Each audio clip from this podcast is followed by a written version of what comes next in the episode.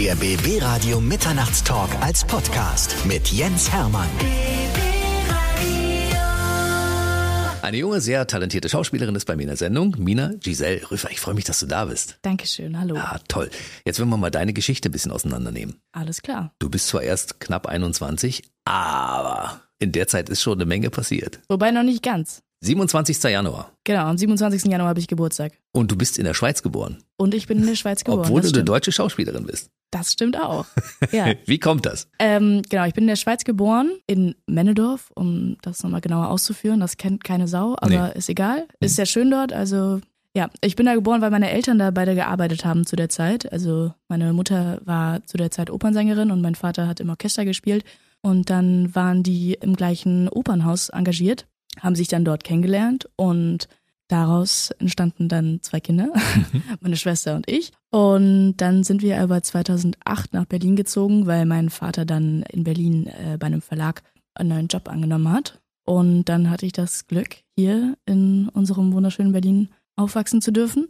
Und jetzt bin ich immer noch hier. Du bist immer noch hier und du bist jetzt erfolgreiche Schauspielerin, ausgezeichnet mit dem Grimme-Preis, spezial sogar für eine herausragende Rolle, und zwar die Nora in der fünften Staffel von Druck. Das werden wir aber erst ein bisschen später erzählen. Vorher Ja. müssen wir natürlich erstmal die Geschichte ranholen, wie ist sie denn überhaupt Schauspielerin geworden? Das ist so spannend, ja. Also 2008 zurück nach Berlin gekommen. In eine Schule eingeschult, wo man gleich mehrere Sprachen lernte. Ne? Du warst ja, weil dein Vater Amerikaner ist, auch zweisprachig Genau. unterwegs. Genau, mein Vater ist Amerikaner. Wir sind im Sommer 2008 nach Berlin gezogen und dann habe ich eine Woche lang im Ikea gechillt mit meiner Mutter und dann kam ich irgendwie plötzlich in die Schule. Eine Woche bei Ikea gechillt? Ja, weil wir mussten die neue Wohnung einrichten. Also, das, also was ich damit erzählen wollte, ist, dass ich, ich kam nach Berlin, habe zuerst mal nur im Ikea abgehangen und dann eine Woche später kam ich auch direkt schon in die Schule. Also es war so ein sehr fließender Übergang. Ich habe diesen, Moment, du warst fünf ich war fünf. und du bist mit fünf eingeschult worden. Ich wurde mit fünf eingeschult, genau.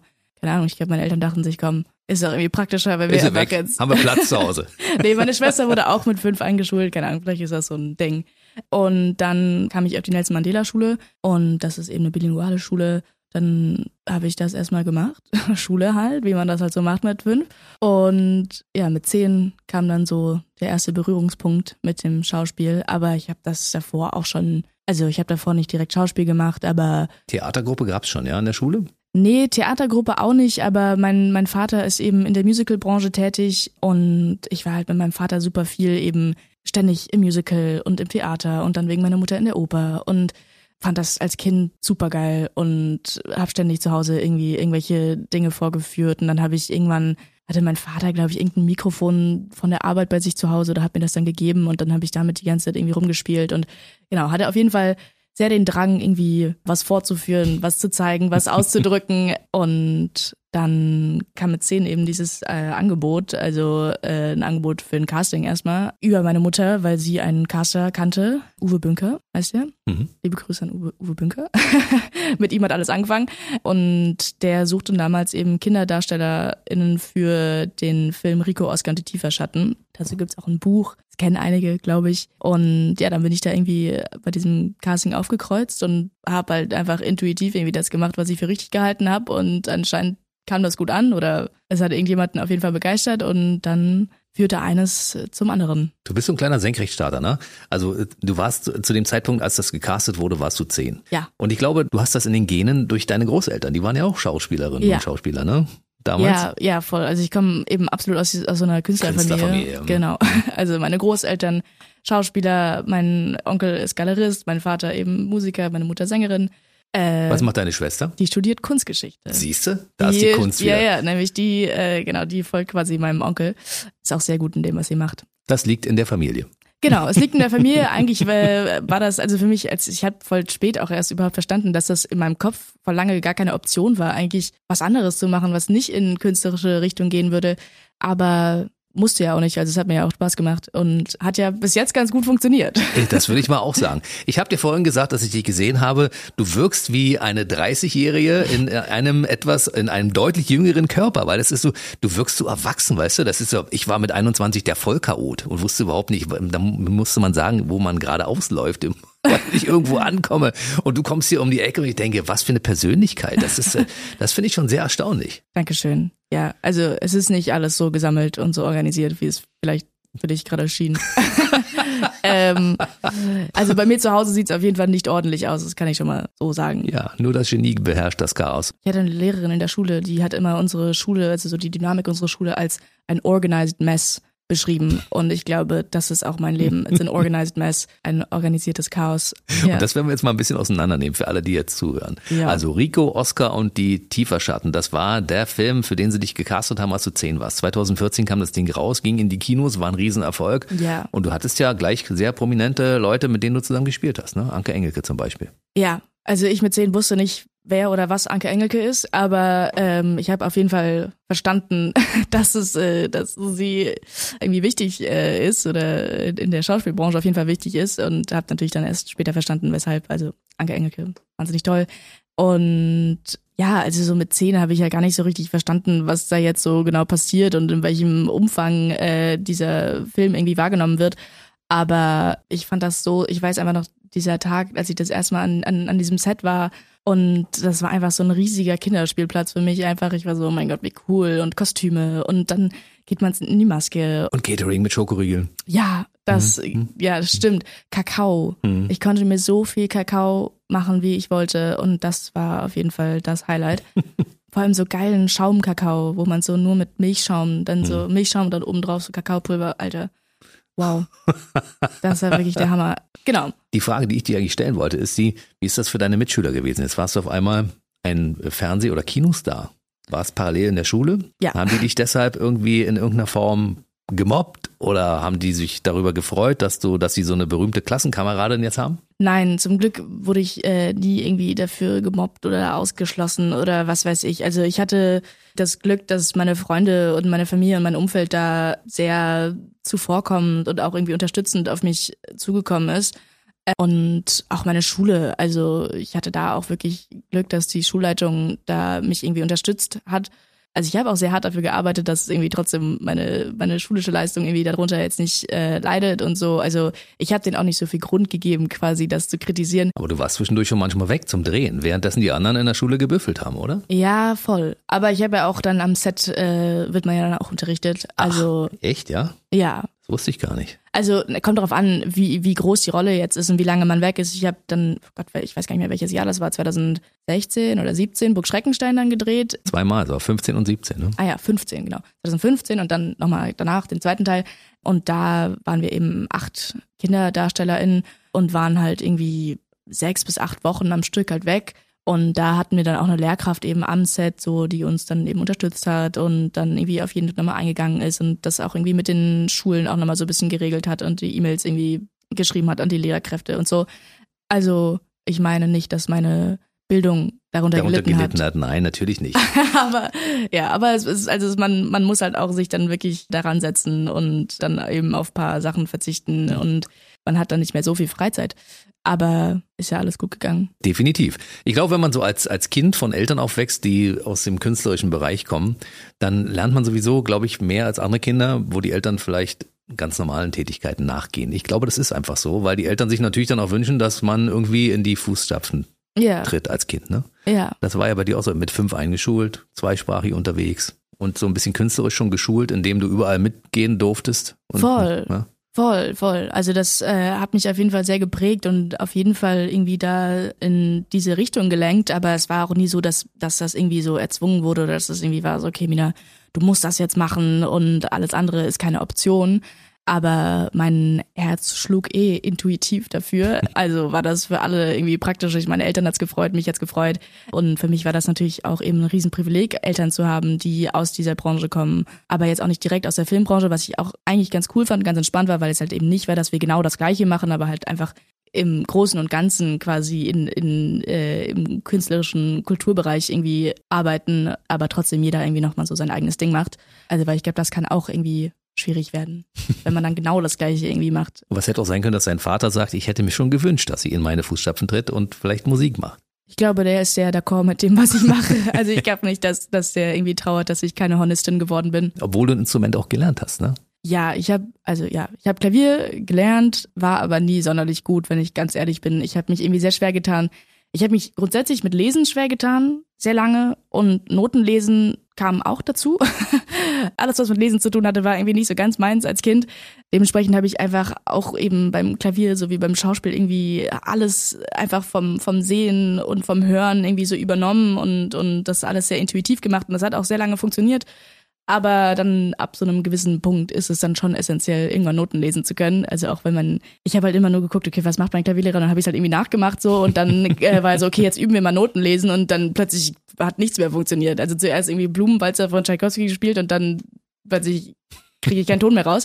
Aber dafür habe ich dann das Klavier ein bisschen zur Seite gelegt und dann irgendwann angefangen zu singen im Opernchor der Deutschen Oper, also im Kinderchor der Deutschen Oper und habe dann begriffen, dass eigentlich das Singen so oder meine Stimme quasi das Instrument ist, was mich irgendwie am meisten begeistert oder interessiert. Und ich habe tatsächlich Cello lernen müssen Ach, guck für, für einen Film. Dreh, Mhm. genau, für so einen Fernsehfilm. Und das hat mir richtig, richtig viel Spaß gemacht und hat auch so ein bisschen wieder die Lust verstärkt, wieder ein Instrument zu lernen. Und ich glaube, dass ich sogar eventuell mit Cello weitermachen würde, weil ich finde, das ist ein sehr sinnliches und sehr dankbares Instrument. Also, was meine Cello-Lehrerin, mit der ich eben dann geübt habe, in der ersten Stunde zu mir meinte, war so, ja, okay, Mina, jetzt äh, so stell das äh, Cello mal so zwischen deine Beine und äh, um quasi die richtige Haltung zu finden, umarme einmal das Cello. Und irgendwie fand ich das so Passt. ja, ich fand das so schön und irgendwie so, so romantisch, dass man irgendwie so dieses, man wird so eins mit diesem Instrument, weil man halt ja wirklich so im Arm hält und zwischen den Beinen und ist, man hält das wie so ein Kind. Und dann kommt aber dieser wunderschöne, tiefe, sehr volle Ton aus diesem Instrument raus. Und dann spürt, und das liegt halt eben auch auf der Brust. Und dann spürt man halt einfach so diese, diese, ja, diese Klangwellen, Vibrations. die Mhm. Vibrations auf der Brust. Äh, ja, anyways, ich find's super cool und das, genau, das ist so meine Beziehung zur Musik. Udo Lindenberg hat damals über Cello ein Lied gemacht, sehr Ja. bekannt, was auch mit Clouseau zum Beispiel nochmal neu rauskam. Und äh, vor ein paar Tagen war bei mir die Loy, also deutsche Künstlerin, und die hat zum Beispiel in der Elbphilharmonie ihre Songs gesungen in Begleitung eines Cellos. Und das hat mich echt getoucht, muss ich sagen, weil Cello ist auch ein Instrument, was ich sehr mag. Ja, ja, Cello funktioniert super mit Popmusik. Die macht ja Popmusik. Und die Cellolehrerin, mit der ich gearbeitet habe, die hat halt auch eben super viele KünstlerInnen, also PopkünstlerInnen, dann auch äh, begleitet bei so Akustikkonzerten. Und an diesem Set war das halt irgendwie voll das Ding, dass halt alle eben da, hier, sie spielte Cello, äh, ständig singen wollten oder mussten. Und dann hat ist mir das irgendwann so auf die Nerven gegangen, weil ich war so, oh Mann, Leute. Und dann habe ich irgendwann ein Spiel eingeführt, dass jedes Mal, wenn, wenn jemand diesen Song singt, dann kriege ich 10 Cent. Und wie viel Geld hast du verdient? Ja, ich habe es dann im Endeffekt, habe ich dann im Endeffekt, es war eher so ein metaphorisches Spiel. Aber es hat auf jeden Fall schon mal was bewirkt. Die Leute waren geizig um ihre 10 Cent. Und haben nicht mehr Cello gesungen. Nee, dann weniger. Also ab und zu war es auch voll okay, aber irgendwann war es wirklich, was wurde dann viel? Weißt du, was ich erstaunlich finde? Deine Optik, die du mitbringst, also jetzt mit knapp 21, ist einfach so, man kann dich ja locker auf 16 oder 14 runterschminken, das kriegt man hin, aber man kann aus dir auch eine erwachsene Frau machen. Also, ja, das war jetzt nur so Ja, ja. bildlich gesprochen. Also, was war denn deine älteste Rolle, die du bisher gespielt hast? Wie alt war denn die Frau, die du dort dargestellt hast? Ich habe bis jetzt, glaube ich, noch nie eine Figur gespielt, die tatsächlich älter ist als ich. Aber ich freue mich eben auch voll drauf, jetzt langsam, also weil ich halt einfach natürlich in meiner Kindheit Kinder gespielt habe und dann äh, halt junge Erwachsene oder Jugendliche. Aber ich freue mich jetzt total drauf, halt wirklich erwachsene Rollen, also erwachsene Frauen spielen zu dürfen. Also ich glaube, dass da noch einige spannende Rollen jetzt auf mich zukommen. Ich bin da sehr gespannt. Hoffentlich. Aber du kleidest dich ja auch schon älter als dein Alter normalerweise, weißt du? Ich meine, wenn du, du hast die Noah gespielt bei Druck, ne? ja. Und da warst du mit einem Sweatshirt unterwegs oder so, also mit, mit normaler, alterstypischer Kleidung. Und hier bist du so mit Kostüm und mit Bluse und also schon deutlich erwachsener, weißt du? Ja, wobei, also ich habe sehr viel Freude daran, so an meinen, an meinen Klamotten und mich einzukleiden. Das hat mir irgendwie immer schon sehr viel Spaß gemacht. Also ich hatte meine Schwester da als Vorbild, die auch äh, sehr ausgewählt sich kleidet und ist ja auch irgendwo eine Form des Ausdrucks. Und ja, an manchen Tagen habe ich ja voll Lust drauf und manchmal hänge ich aber auch im, in der Jogginghose und im Sweatshirt und der Bomberjacke rum und ich freue mich ja voll drüber, irgendwie jetzt so einen, so einen bestimmten Umgang damit gefunden zu haben. So an Tagen, wo es mir scheißegal ist, dann ist es halt scheißegal. Und an Tagen, wo ich Lust drauf habe, dann kann ich mich an meinem Kleiderschrank bedienen, den ich sehr gerne habe. Und da was meiner Meinung nach Schönes oder Aufregendes irgendwie zusammenstellen. Für den heutigen Tag hast du dich auf jeden Fall schön gemacht. Da Dankeschön. freue ich mich sehr drüber. Ich Voll. bringe noch mal ein bisschen zurück. Du warst in der Schule, hast quasi begonnen, dein Abitur zu machen, dann ging es zwischendurch nach London, das kannst du vielleicht gleich mal ein bisschen ausführlicher erzählen Mhm. und dann kamst du wieder zurück, hast dein Abitur gemacht und parallel noch ein Praktikum und ich dachte mal, meine Güte, so viel auf einmal? Ja, also 2018, da war ich 15, da ja wäre ich in die 11. Klasse gekommen und an meiner Schule wurde das irgendwie sehr gefördert, ins Ausland zu gehen, auch weil ich 13 Jahre Schule hatte und dann hätte man auch quasi kein Jahr wiederholen müssen und so und dann fing bei mir eine Google-Session an und ich wollte halt sehr gerne irgendwie auf eine kunst- und schauspielorientierte Schule gehen. Und dann stieß ich auf die Brit School, so heißt diese Schule. Das ist eine Schule in London, wobei London eigentlich, also also ein bisschen außerhalb London, wenn ich ganz ehrlich bin. In Croydon ist es sehr hässlich dort, aber die Schule ist cool. und dann habe ich mit 15 entschieden, okay, easy, das war leicht, ich habe eine Schule gefunden, das ist auch irgendwie meine einzige Option. Alles andere ist mir jetzt auch egal, ich will nämlich dahin. Weil sie keine Schuluniform hatten? War Nee, das für dich das- ein Kriterium oder nicht? Das war für mich kein Kriterium. Ich hätte es tatsächlich ganz spannend gefunden, eigentlich mit einer Schuluniform, aber als ich dann da war, habe ich äh, gemerkt, wie, wie toll und aufregend das alle äh, britischen SchülerInnen fanden, eben keine Schuluniform tragen zu müssen. Und ich war so, hä, voll normal. Aber ich hätte es eigentlich ganz cool gefunden, so ein bisschen auf Harry Potter angelehnt und so. Aber War es ein bisschen wie Hogwarts? Nein, überhaupt gar nicht. Nee? Absolut nicht. Nein, in dieser Schule, also es war wirklich, das war ein, diese Schule war ein einziger Flummihaufen einfach. Also die Leute waren sehr outgoing und sehr äh, extrovertiert und und also es war überhaupt nicht wie Hogwarts. Überall wurde irgendwie getanzt und gemalt und gesungen. Auf jeden Fall kam ich dann, also musste ich mich dann bewerben und bewerben und es war ein langer Prozess und alles ein bisschen komplizierter als ich dachte, aber ich hatte das Glück, dass meine meine Mutter mich da sehr unterstützt hat und äh, das irgendwie für mich möglich gemacht hat und dann wurde ich angenommen und war dann eben ein Jahr lang dort und hatte halt Musical als mein Schwerpunkt. Also es gab auch Theater, aber zu der Zeit war ich mir noch nicht ganz sicher, in welche Richtung genau ich gehen möchte und war mir auch noch nicht so, also weil ich da auch eben noch sehr viel im Chor gesungen habe und auch getanzt habe und mir halt durch meinen Vater ja auch diese ganze Musical-Welt auch sehr nahe gebracht wurde.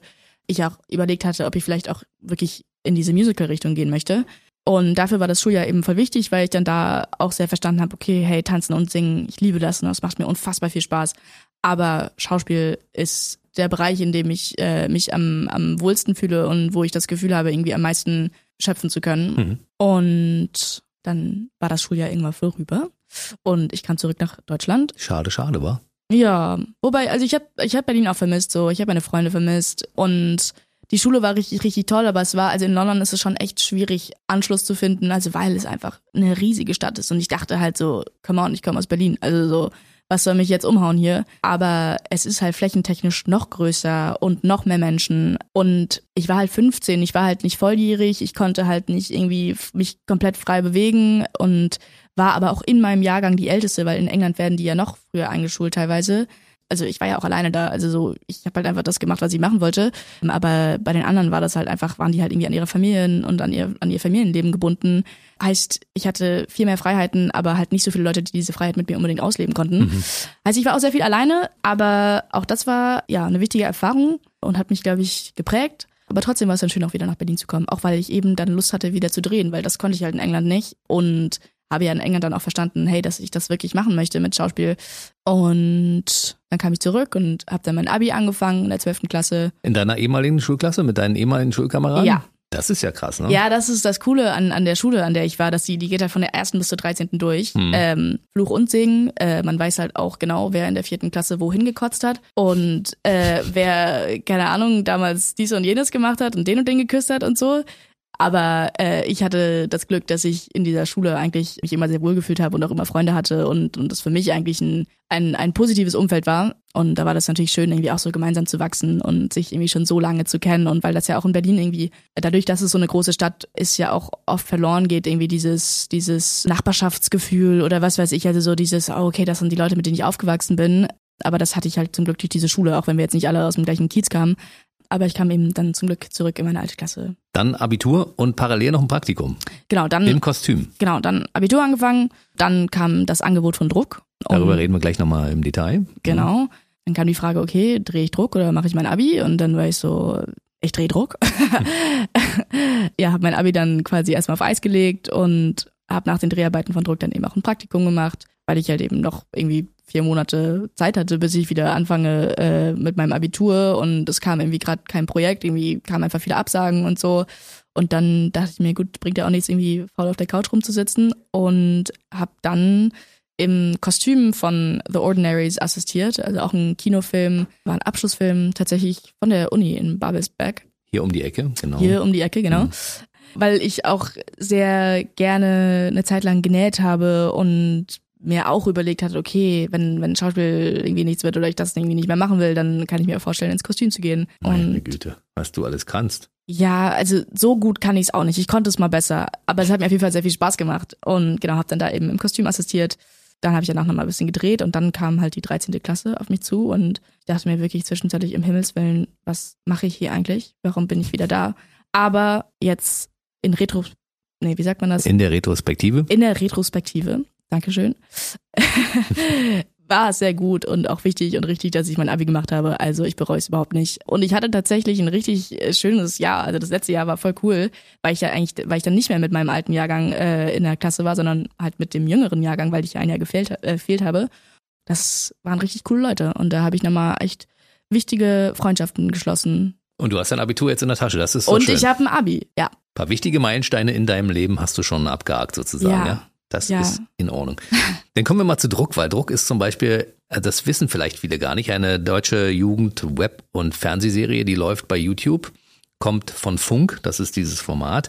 Und das ist auch gerade für, für Eltern, gerade so auch für, für mich und für andere Eltern, die sagen, ich verstehe diese Jugend heutzutage überhaupt nicht, eine gute Grundlage, um mal ein bisschen hineinzublicken in eure Welt, ne? Ja, die Originalserie kommt, glaube ich, aus Norwegen, ne? Scam? Ja, genau, Scam. Komm. Oder Scam heißt es, genau. Und äh, das ist der deutsche Ableger davon. Genau, das ist die deutsche Adaption. Also Scam hat ursprünglich äh, vier Staffeln gehabt und dann hat eben Funk eine deutsche Adaption in die Wege geleitet. Und dann lief aber Druck halt eben recht gut und das Format hat eben funktioniert und dann haben die das darüber hinaus weiterentwickelt, also dann Staffel 5 bis Staffel 8. Hm. Dafür gab es quasi keine Vorlage. Also was aber auch ganz cool war, also weil ich war eben von Staffel 5 bis Staffel 8 dabei. Ja, das war ganz schön, weil es immer noch mal ein bisschen was Eigenes war. Also, also die ersten vier Staffeln von Druck finde ich auch super so und es hat voll gut funktioniert, aber es war halt trotzdem sehr an, an das Original angelehnt. Finde ich spannend. Ähm, in jeder neuen Staffel gibt es einen neuen Hauptprotagonisten. Du warst die Nora in Staffel 5, dafür hast du den Grimme-Preis bekommen. Und ich muss das mal zitieren, weil da steht drin, für die herausragende Darstellung der Rolle Nora in der fünften Staffel von Druck. Dankeschön. Und es war wirklich toll. Ich habe mir das angeguckt. Also das ist ja so eine Serie, die, die man auch suchtet. Das, also habe ich so das Gefühl, wenn man mhm. damit angefangen hat, will man sehen, wie es weitergeht. Ne? Voll. Also die Serie hat eh einen spannenden Aufbau. Also einerseits bietet es sich sehr an, das einfach in einem durchzugucken, aber für die Leute, die das zu der Zeit, wo das rauskam, geschaut haben, war das auch super cool und sehr interaktiv, dieses ganze Format, weil jede Folge quasi in eine Woche aufgeteilt ist und dann kam zu der Zeit, wo es rauskam, jeden Tag quasi ein neuer Clip mhm. äh, von, von der Serie. Also man hat das quasi in Echtzeit miterlebt und das ist ja auch so die Grundessenz dieser ganzen Serie, dass es wirklich darum geht, dieses authentische Gefühl darzustellen, die Rollen wahnsinnig nahbar zu machen und halt wirklich das Gefühl zu haben, irgendwie mit denen gemeinsam zu wachsen und, und jede Rolle stößt natürlich auf einen inneren Konflikt oder auch auf einen äußeren Konflikt.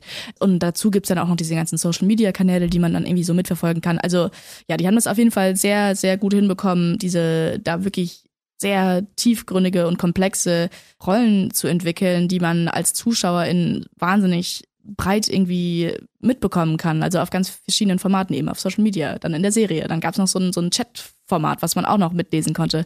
Also es war ein bisschen wie so ein, wie so ein Spiel auch, wo man einfach so richtig mitmachen kann. Und das äh, Spannende dabei ist ja, das ist für eure Generation, ihr guckt euch das an und sagt, ja, normal ist ja unser, unser normales Leben. Und für, für die Generation ja, der Eltern, die darauf schauen und sagen, ach, so funktionieren die. Spannend. Und ähm, was da passiert in dieser, in dieser Geschichte? Ihr seid im Berliner Gymnasium, seid aber zwischendurch auch als Mädelstrupp unterwegs und macht mal kurz Camping in Brandenburg. Also quasi ja. auch, es findet in unserer Region statt. Das ist ja, ja das Spannende dabei, ne?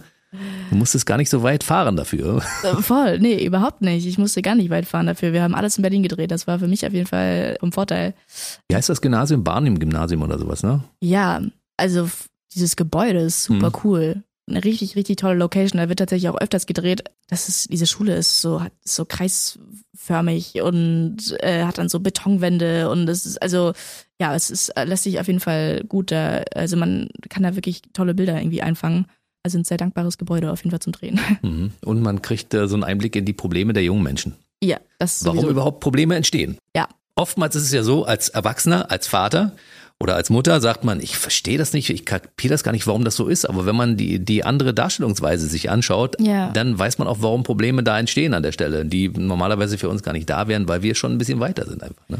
Voll, voll. Also ich glaube, Druck schafft es eben schon immer so, ja, besondere Problematiken, die aus uns, also aus meiner Generation irgendwie so entstanden sind, zu thematisieren, aber auch irgendwie da nochmal eine Parallele auch zu anderen äh, Generationen zu bauen, weil ganz viele Gefühlszustände, die äh, wurden auch in den 80ern gefühlt und wurden auch in den 70ern gefühlt und wurden auch vor 200 Jahren gefühlt. Ähm, natürlich entwickelt sich das alles mit dem Zeitalter irgendwie und es entstehen nochmal neue Probleme, aber der Grundkern sind ja einfach im Endeffekt Emotionen und die gab es ja schon immer. Und ja, Und es geht um alles Wichtige. Ja. Dinge aus dem Leben, auch zwischendurch mal plötzlich auftretende Schwangerschaften etc. pp. Also es wird alles mal kurz beleuchtet. ja, es wird, es wird auf jeden Fall vieles beleuchtet und auch nochmal sehr viel Awareness für, für mentale Gesundheit geschaffen, was mir irgendwie sehr am Herzen lag und was ich sehr, sehr wichtig finde, dass also besonders eben jetzt in der Staffel, wo ich Hauptrolle gespielt habe, in der fünften Staffel war das eigentlich so die Kernproblematik, da eben Nora aufgrund einer schwierigen Familienbeziehung oder zu einer schwierigen Beziehung zu ihrer Mutter äh, ja in eine Gefühlstaubheit verfällt. Und diese Serie hat und hoffe ich immer noch spricht einfach viele Leute an, irgendwie die damit kämpfen und erzählt hoffentlich auch, dass das ja, dass es okay ist und dass jeder in seinem Leben Phasen haben wird, wo es einfach nicht leicht ist und wo man auf Hilfe angewiesen ist und dass Hilfe sich zu suchen und Hilfe zu bekommen und zu erfragen nichts Negatives ist und keineswegs ein Zeichen der Schwäche, sondern im ersten Sinne ein Zeichen der Stärke ist, wenn man wenn man sich selbst eingestehen kann, hey, ich brauche manchmal Hilfe und hey, manchmal ist es nicht so leicht. Und dann den Mut hat, ähm, weil es auch wahnsinnig viel Mut verlangt, nach Hilfe zu fragen, dann ist das für mich auf jeden Fall ein sehr großes Zeichen der Stärke, wenn man auf sich selbst achten kann und weiß, was man dafür tun muss. Und äh, ich hoffe, dass das Druck da manchen Menschen irgendwie helfen konnte oder den Mut geben konnte, sich Hil- Hilfe zu suchen, wenn sie sie brauchten oder vielleicht irgendwann in der Zukunft sie brauchen. Inwiefern hat das dazu beigetragen, deine Popularität zu erhöhen?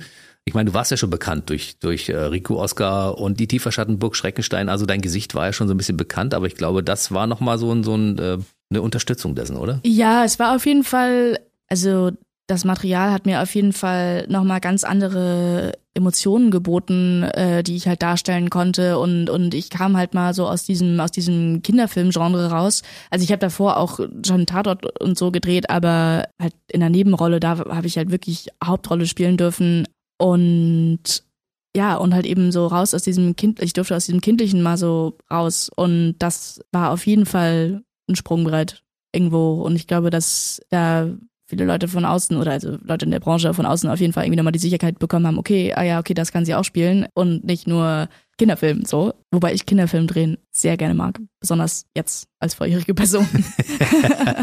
da kann man so die Kindheit nochmal so ein bisschen zurückholen, ne? ja, das und dadurch, dass ich jetzt eben seit Druck eigentlich relativ viel auch auch äh, ja schweres oder kompliziertes Material irgendwie behandelt habe, freue ich mich immer mal wieder, wenn dann mal was leichteres so zwischendrin mal so vorbeikommt und man ja was verspieltes äh, und farbenfrohes irgendwie dann auch mal spielt zwischendrin. Mein Lotterleben. Mein Lotterleben, ja. Alles Chaka mit Alpaka. Alles Chaka mit Alpaka.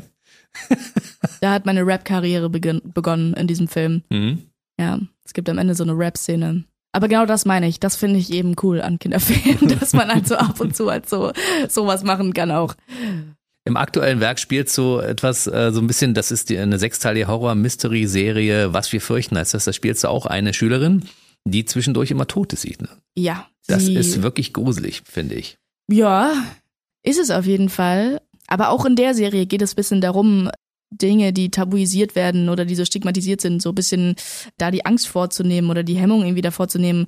Und das, also im Grundkern geht es bei Was wir fürchten darum, quasi sich seinen Ängsten zu stellen. Und ja, das tut Lisa, also die Rolle, die ich da verkörper, auf jeden Fall, äh, weil sie halt eben irgendwann im Verlauf der Serie begreift, dass sie, sie zweifelt nämlich an ihrer, an, an ihrem mentalen Zustand und glaubt irgendwie verrückt zu werden, aber das stimmt eigentlich gar nicht. Sie wird gar nicht verrückt. Sie hat aber einfach diese etwas komplizierte Gabe, tote Menschen zu sehen oder ins Reich der Toten blicken zu können und mit denen in Kontakt zu treten. Oder sie treten auf jeden Fall mit ihr in Kontakt und das ist auf jeden Fall am Anfang etwas unangenehm. Hm, dieses ähm, Thema gab es schon mal mit Bruce Willis damals. Ja. Hm, gab schon mal der Film. sechste, nee, der fünfte, nee, der fünfte der, Sinn. Genau, der sechste Sinn, so hieß es genau. Ja. Ja, ja. ja. Spannend. Und du hast mit Marie Leuenberger zusammengespielt, die auch schon mal hier in diesem Format war. Ja? Ja. Ah, Marie. Die ist cool, ne? Ich liebe Marie. Marie ist so toll. Ich habe mit Marie auch äh, danach dieses Projekt mit dem Cello gedreht. Guck ja, an. Ihr seid also Best Buddies sozusagen, ich ja? Ich hoffe es. Alle guten Dinge sind drei. Es fehlt jetzt auf jeden Fall noch ein Projekt. Ich freue mich sehr drauf. Das kommt noch. Definitiv. Ja, du bist ja gerade am Anfang deiner Karriere, obwohl man nach zehn Jahren äh, Erfolg eigentlich nicht sagen kann am Anfang. Aber irgendwie ist es äh, komisch, ne? Du bist noch, noch so jung mit 21, so knapp 21 und dann bist schon zehn Jahre am Start. Das ist so erstaunlich. Du hast schon so viel Zeug gedreht, wo ich denke, meine Güte, ey. Und dann bekommt sie auch noch einen Grimme-Preis oben dran, der wahrscheinlich bei dir irgendwo in der Bude steht, an einer an renommierter Stelle, mit, mit Spotlight beleuchtet, oder wie ist das? Nee, ohne Spotlight beleuchtet. Aber er hat auf jeden Fall einen, einen sehr schönen Platz bekommen, sehr zentral auf einer Kommode neben einem Blumenstrauß. Wobei der. Der immer erneuert wird oder der nee, aus Kunststoff ist? Nee, der ist ausgetrocknet. Ah, guck an, Trockenblumen. aber, ja, aber Trockenblumen sind, finde ich, finde ich ganz schön. Ja, ja. Nee, der sieht schön aus. Und darüber habe ich so einen, so, einen, so einen Spiegel, der so aussieht wie eine Sonne. Also er hat auf jeden Fall seinen, seinen guten Platz bekommen. Vielleicht kommt da noch einer dazu oder zwei. Man weiß es ja nicht. Es kann ja noch viel passieren in den nächsten ja, Jahren, ne? Mal schauen. Aktuell gibt's auch eine Fernsehserie, da spielst du irgendwas mit Klimaaktivistinnen, glaube ich, wer wir sind. Genau, und diese, diese Serie stellt Klimaaktivistinnen in den Fokus. Also diese Serie ist im Kern ein, ein Ausdruck der Verzweiflung der jungen Generation, also nicht nur der jungen Generation, grundsätzlich einfach Menschen, äh, die sich für das Klima einsetzen. Und das kann man gerade in der ARD-Mediathek sich anschauen. Und ich finde, es ist ganz gut geworden. Es ist ja auf jeden Fall sehr politisch, sehr relevant. Und ich hoffe, dass sich das eben auch viele Leute anschauen, die da eventuell einen anderen Blick drauf haben und äh, sich davon vielleicht inspiriert fühlen oder halt auch so ähnlich wie bei Druck, also eben, dass es einer älteren Generation nochmal äh, die Möglichkeit gibt, irgendwie meine Generation Besser ja, zu tief, verstehen. Ja, tiefgründig zu verstehen und, und Impulse zu verstehen und äh, Handlungen zu verstehen. Es ist ja so, also aus meinem Blickwinkel, wir haben ja Greta Thunberg damals verstanden und die Sache, wofür sie kämpft, dafür, dass wir diesen Planeten in einem ordentlichen Zustand erhalten müssen und ja. dass wir die Generation auch diesen Planeten an euch, an die nächste Generation in einem ordentlichen Zustand übergeben müssen. Das ist ja auch wichtig. Aber die Art und Weise, wie ihr das umsetzt, ist für uns teilweise nicht nachvollziehbar, weißt du? Das ist immer voll. das, das der Generationskonflikt sozusagen. Voll, voll. Aber diesen Generationskonflikt gab es ja schon immer.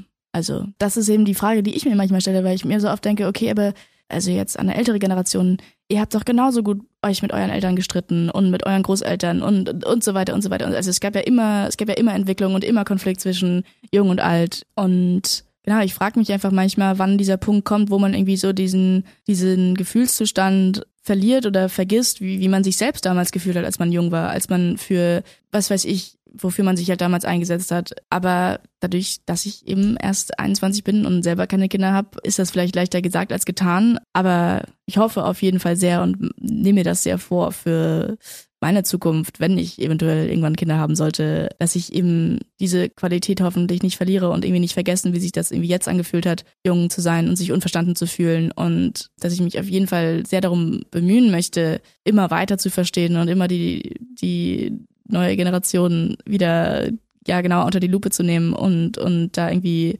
Raum zu schaffen und zuzuhören. Und man muss ja auch nicht mit, man muss ja natürlich auch nicht mit allem irgendwie einverstanden sein. Es geht ja auch einfach um einen Diskurs. Man kann ja auch in vielen Dingen anderer Meinung sein, aber im Grunde geht es auf jeden Fall erstmal darum, dass man sich gegenseitig respektiert. Ob man dann der gleichen Meinung ist, ist natürlich nochmal was anderes. Das ist der Vorzug einer Demokratie, weißt du? Ja. Ja, durchaus. Natürlich. Ich versuche immer Verständnis dafür zu entwickeln, warum bestimmte Dinge so sind. Ich verstehe sie manchmal nicht, weil aus meiner Sicht, das hat sich in den letzten Jahren auch sehr verändert, wie ich finde. Also es ist passieren heute sehr viel radikalere Dinge, als das noch vor, also zu der Zeit passierte, als ich jung war. Da hätte sich niemand auf eine Straße geklebt, weißt du? Deshalb muss ich dafür erstmal ein Ver Verständnis entwickeln oder es versuchen. Oder da hätte man nicht auch andere Wege finden können. Ja, wobei, also es wurde ja auch schon früher sehr, sehr radikal protestiert. Aber nein, ich verstehe auf jeden Fall, was du sagst. Und ich glaube, ich bin auch gerade nicht informiert genug oder vorbereitet genug, um jetzt da irgendwie so einen tiefgründigen Diskurs Nein, drüber führen zu wir führen. auch nicht. Wir führen keine Klimadiskussion an dieser Stelle. Wir wollten nur das Thema mal ganz kurz anreißen, weil du spielst ja in diesem Fall bei Wer wir sind äh, eine Klimaaktivistin, ne? Ja. Die natürlich auch da nicht nur eine Rolle spielt, sondern auch ein Statement setzt, ne? Mit dem Ganzen, Ja, was sie ja. da tut. Auf jeden Fall, auf jeden Fall. Jetzt machen wir da einen Haken dran. Also 2023 war für dich ein sehr erfülltes Jahr. Du hast sehr viel gedreht, sehr viel gemacht und jetzt nimmst du dir auch nur die Freiheit raus, ein bisschen mal zu chillen, ne? Ja, ich habe mich entschieden, mal ein halbes Jahr Pause zu machen und ein halbes Jahr nicht zu drehen, um mich selbst einfach nochmal ein wenig zu reorientieren, dadurch, dass das auch irgendwie jetzt die letzten drei Jahre wirklich so zack auf zack und Abi und drehen und drehen und Abi und drehen. Und ich einfach gemerkt habe, okay, jetzt muss ich mal ganz kurz auf die Bremse drücken. Verlorene Mal- Kindheit nachholen, ja? ähm, nee, verloren ist meine, war meine Kindheit auf jeden Fall nicht, aber auf jeden Fall auch einfach das alles mal verarbeiten. Einfach mal sich kurz hinsetzen und das einfach mal anzugucken und irgendwie zu betrachten, okay, und wie fühle ich mich da dazu und was hat das mit mir gemacht und so. Und es hat sich sehr sinnvoll erwiesen und ich genieße diese Pause sehr und es tut mir sehr gut. Und ich glaube auch, dass das, wenn ich dann wieder anfangen soll zu drehen, ähm, wird das, glaube ich, seine positiven Auswirkungen haben. Auch einfach, weil ich natürlich jetzt etwas entspannter bin und wieder mehr Kraft gesammelt habe und auch einfach bisschen genauer weiß, was ich will und wie ich arbeiten möchte und was ich erzählen möchte. Und ich glaube, dass das alles eigentlich nur zum Vorteil sein kann für, für mein Spiel und für meinen Beruf. Und habe jetzt diese Zeit eben sehr, also habe diese Zeit genutzt, um einfach nochmal so ein paar Dinge zu machen, für die ich jetzt eben die letzten drei Jahre nicht so viel Zeit hatte. Also Zum Beispiel. Italienisch lernen. Mhm. Ähm, ich war in Italien an der Uni für einen Monat und habe da einen Italienischkurs gemacht. Das war richtig cool. Also in Perugia, wenn irgendjemand das hört und das auch machen möchte. Ich kann es nur wärmstens empfehlen. Und dann war ich jetzt wieder mehr tanzen und so, also weil ich das halt auch früher mehr gemacht habe und habe auch einfach viel nichts gemacht, was aber für mich eigentlich genau das Richtige war. Müßiggang ist nicht unwichtig. Absolut. Ich, also das Größte, was ich auf jeden Fall irgendwie gelernt habe, war dieses, dass es einfach super, super wichtig ist, Ruhezeiten zu haben und Pausen sich zu nehmen und Mal ein ähm, Buch zu lesen zwischendurch. mal ein Buch zu lesen zwischendurch Mhm. und auch, dass man mal Nein sagen muss und kann und darf und dass es keinen Sinn hat, also nur weil es eine Erwartung gibt, Dinge zu machen, obwohl man es selber nicht machen will. Also es gab durchaus Anfragen für die Monate, die du jetzt einfach mal in Anführungszeichen chillst und du hast gesagt, nee, mache ich mal nicht. Ich mache jetzt mal nichts. Ja. Oder mach Dinge, die ich machen möchte, weil sie auf meiner Bucketliste stehen. Ja, genau. Das ist einfach, es ging einfach darum, Dinge für mich zu machen und die keinen, also die nicht für meinen Job sind oder für meine Bildung oder was weiß ich, sondern einfach nur für mich, weil ich da Lust, drauf habe und weil mir das Spaß bringt. Und das war super wichtig, weil es ist super schwer, sich auch irgendwo emotional weiterzuentwickeln, wenn man nur arbeitet. Und auch wenn meine Arbeit hauptsächlich mit Emotionen zu tun hat, sind das ja nicht meine Emotionen, sondern das sind die Emotionen von äh, Charakteren, die äh, ich spielst, bearbeite oder spiele. Und da ist dann oft wenig Raum irgendwie für einen selbst und für, für sein Privatleben und für seine eigenen Bedürfnisse. Und den habe ich jetzt Raum gegeben und ich bin sehr, sehr froh darüber. Und ähm, es war nicht so leicht, aber man muss sich manchmal trauen und dieses Risiko eingehen. Es ist natürlich auch ein Risiko. Ich meine, ich habe dafür Dinge jetzt abgesagt und weiß ich nicht, vielleicht wäre das voll der krasse Film geworden, aber äh, ich bereue es auf jeden Fall gar nicht. Und ich bin froh, dass ich dieses Risiko eingegangen bin. Gut, und es werden noch definitiv viele Anfragen kommen für Filme und es werden auch noch viele Erfolge werden. Weißt du, das Schicksal ist wahrscheinlich so ein bisschen vorgezeichnet, auch in deinem Fall, und guckt, in welche Richtung du gehen sollst und sagt, okay, äh, Mina braucht jetzt mal vier Monate Pause und sollte sich nur mal um Dinge kümmern, auf die sie Bock hat. Und das hast du jetzt gerade Yes. gemacht und da bist du noch gerade dabei, ne? Ja. So, Mina, wir sind so ziemlich am Ende unseres Gesprächs angekommen, aber ich muss natürlich noch eine Frage loswerden, weil mich das interessiert. Ja. Äh, wie viele Radiointerviews hast du denn in deiner Karriere schon gegeben? Noch absolut gar keins. Das äh, ist meine, meine Radiopremiere. Nein, echt? Jetzt bei Ja. mir, deine Premiere bei mir im Radio, da fühle ich mich Ja. aber auch ein bisschen geschmeichelt. Ja, äh, davor hat mich keiner gefragt. Also, ja. Siehst du, jetzt wissen viele, die das jetzt hören, um deine Qualitäten sagen, die lade ich mir jetzt auch mal ein. Ja, ja, nee, ich, ich finde Radio cool, ich finde es super, Warum? weil ich habe früher als Kind sehr viel Radio gehört. Wir hatten so ein, so ein uraltes Radio aus den 90ern, glaube ich, das war potthässlich und das hatte nur einen grünen Knopf und dann konnte man diesen grünen Knopf, also und noch ein, ne? Laut und leise. Laut und leise gab's Mhm. auch noch, aber das war irgendwie cool. Und da hat man dann immer halt eben irgendwelche random Interviews von irgendwelchen Leuten gehört, die man teilweise nicht kannte, aber ich fand's cool oder halt, ja, nee, ich finde Radio hat eine, hat eine sehr, eine sehr besondere Qualität und ich will in meine Küche wieder gehen und Radio anmachen. Siehst du, und vielleicht dein Interview hören, was Und wir eventuell- geführt haben, ne? Stimmt, stimmt, ja. Ja. Vielleicht ich denke, klappt es wer ja. ist das? Wer ist das? Wer ist das? Sie klingt wie ich. Sie erzählt ähnliche Geschichten, die ich erlebt habe. Ich bin es selbst. Was ist da? Oh, wow. Oh mein Gott. Dann wünsche ich dir auf jeden Fall viel, viel Erfolg für die Zukunft. Auch viel Spaß. Das ist ja auch wichtig, dass man Spaß hat an dem, was man tut. Und in ein paar Jahren sehen wir uns wieder hier. Ja. Und, und dann machen wir, ziehen wir so ein kleines Resümee. Okay? Voll. Absolut. Bei mir Okay. war Mina Giselle Rüffer, unsere, ich sage sie mal in Anführungszeichen, Nachwuchsschauspielerin, die jetzt gerade tierisch nach den Sternen greift. Und äh, bis zum nächsten Mal. Jo, bis dann. Der BB Radio Mitternachtstalk. Jede Nacht ab 0 Uhr. Und jeden Freitag der neueste Podcast.